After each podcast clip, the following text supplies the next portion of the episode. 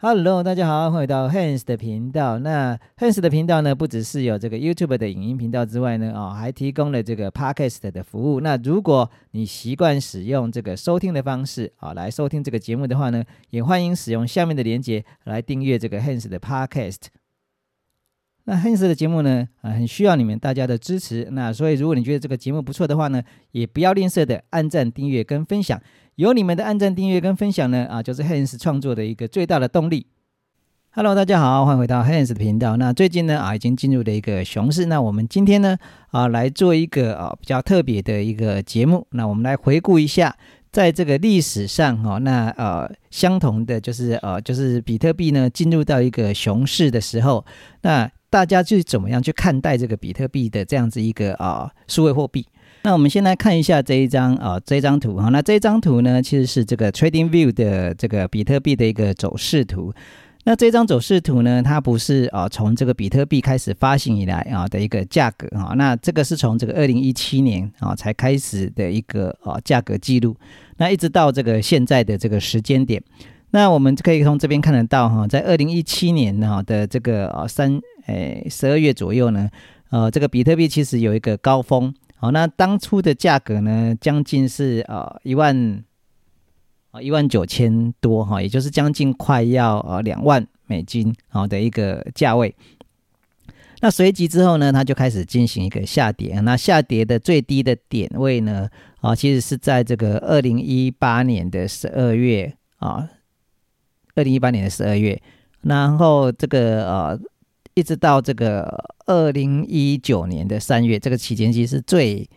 就就是最低的一个一个期间。好，那我们来看一下啊，当这个比特币从这边开始下滑下来之后，哎，我们来看一下这一段时间的新闻呢是什么样的一个新闻？那这段时间呢是二零一七年的十二月，好，那我们就定在二零一七年的十二月十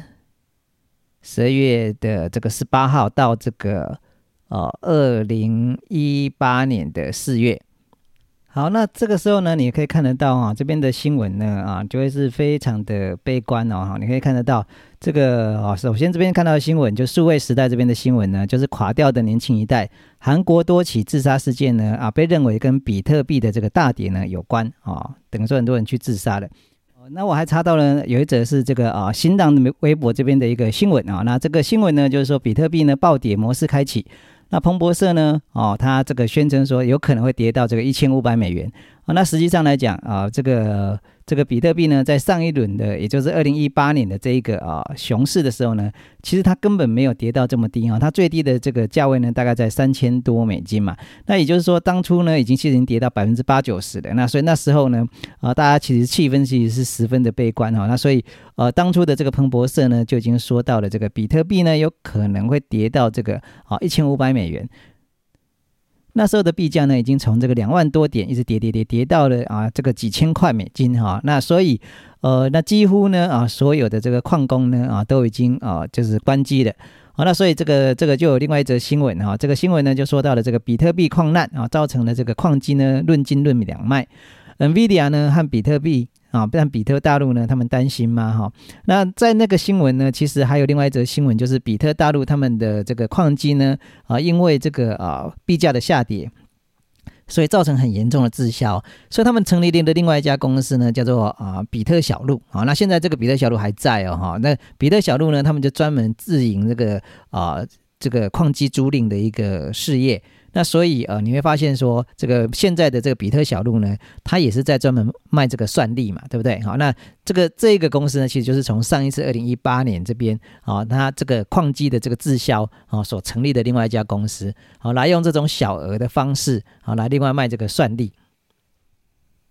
那我个人认为最有趣的其实是这一则新闻哈，那这一则新闻呢，其实是呃非常有趣的一个新闻，就是呃台湾的这个啊论坛哈叫 PTT 啊的这个。啊，论坛里面呢，啊，有一些这个啊网友啊，台湾的这个乡民呢，称之这些网友哈，其实就是网友。好，那这些网友呢，啊，他们说这个啊，比特币呢，它其实就是一个啊屎哈，等于说它什么都不是哈，它是被炒作起来的。然后他这边就讲了一些啊，这个炒作的一个故事。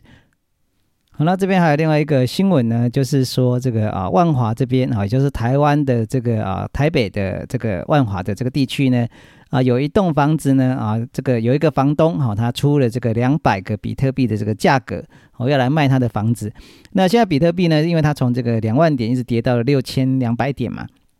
好，那所以这个时候他就有一个新闻就说到啊，这个这个屋主呢亏死了哈。那如果呢当初的这个屋主呢，他真正把这一栋房子卖掉了啊，那他当初拿了这个两百个比特币，那到这一个时候，也都在今年这一次这一次的这个最高点，也就是六万多点的时候，好，他再把它出售的话呢，那他不只是没有亏哈，还大赚了十倍哈，也就是六千多到这个六万多嘛，对不对哈？他还大赚了十倍。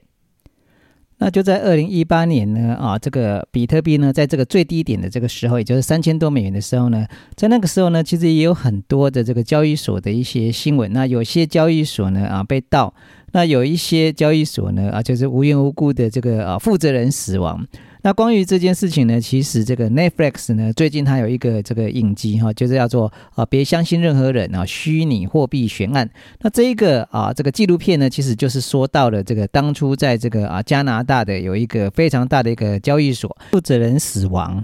然后所有的这个啊投资人的这个钱呢，哦，都在这个数位货币钱包里面，他拿不出来。那那个纪录片里面就有讲到，就是啊，他们认为就就是说啊，有些人认为哈，他们这个这个负责人其实根本没有死亡。那所以这个 Hans 呢才会一直跟大家讲说啊，这个牛这个熊市来的时候呢，记得啊钱呢尽量的把它转到自己的钱包里面，因为所有的交易所呢都不安全。Hans 呢，之所以会带大家来回顾一下这个二零一八年的这些新闻呢，其实呃就是要跟大家讲的，就是历史呢啊总是呢非常相似的，很多事情呢啊我们现在在经历的很多事情呢，其实在这个二零一八年的时候呢啊就已经发生过了。那所以啊我们应该要去借鉴于呃这个当初哈所发生的一些事情，好来保护我们自己的一些资产。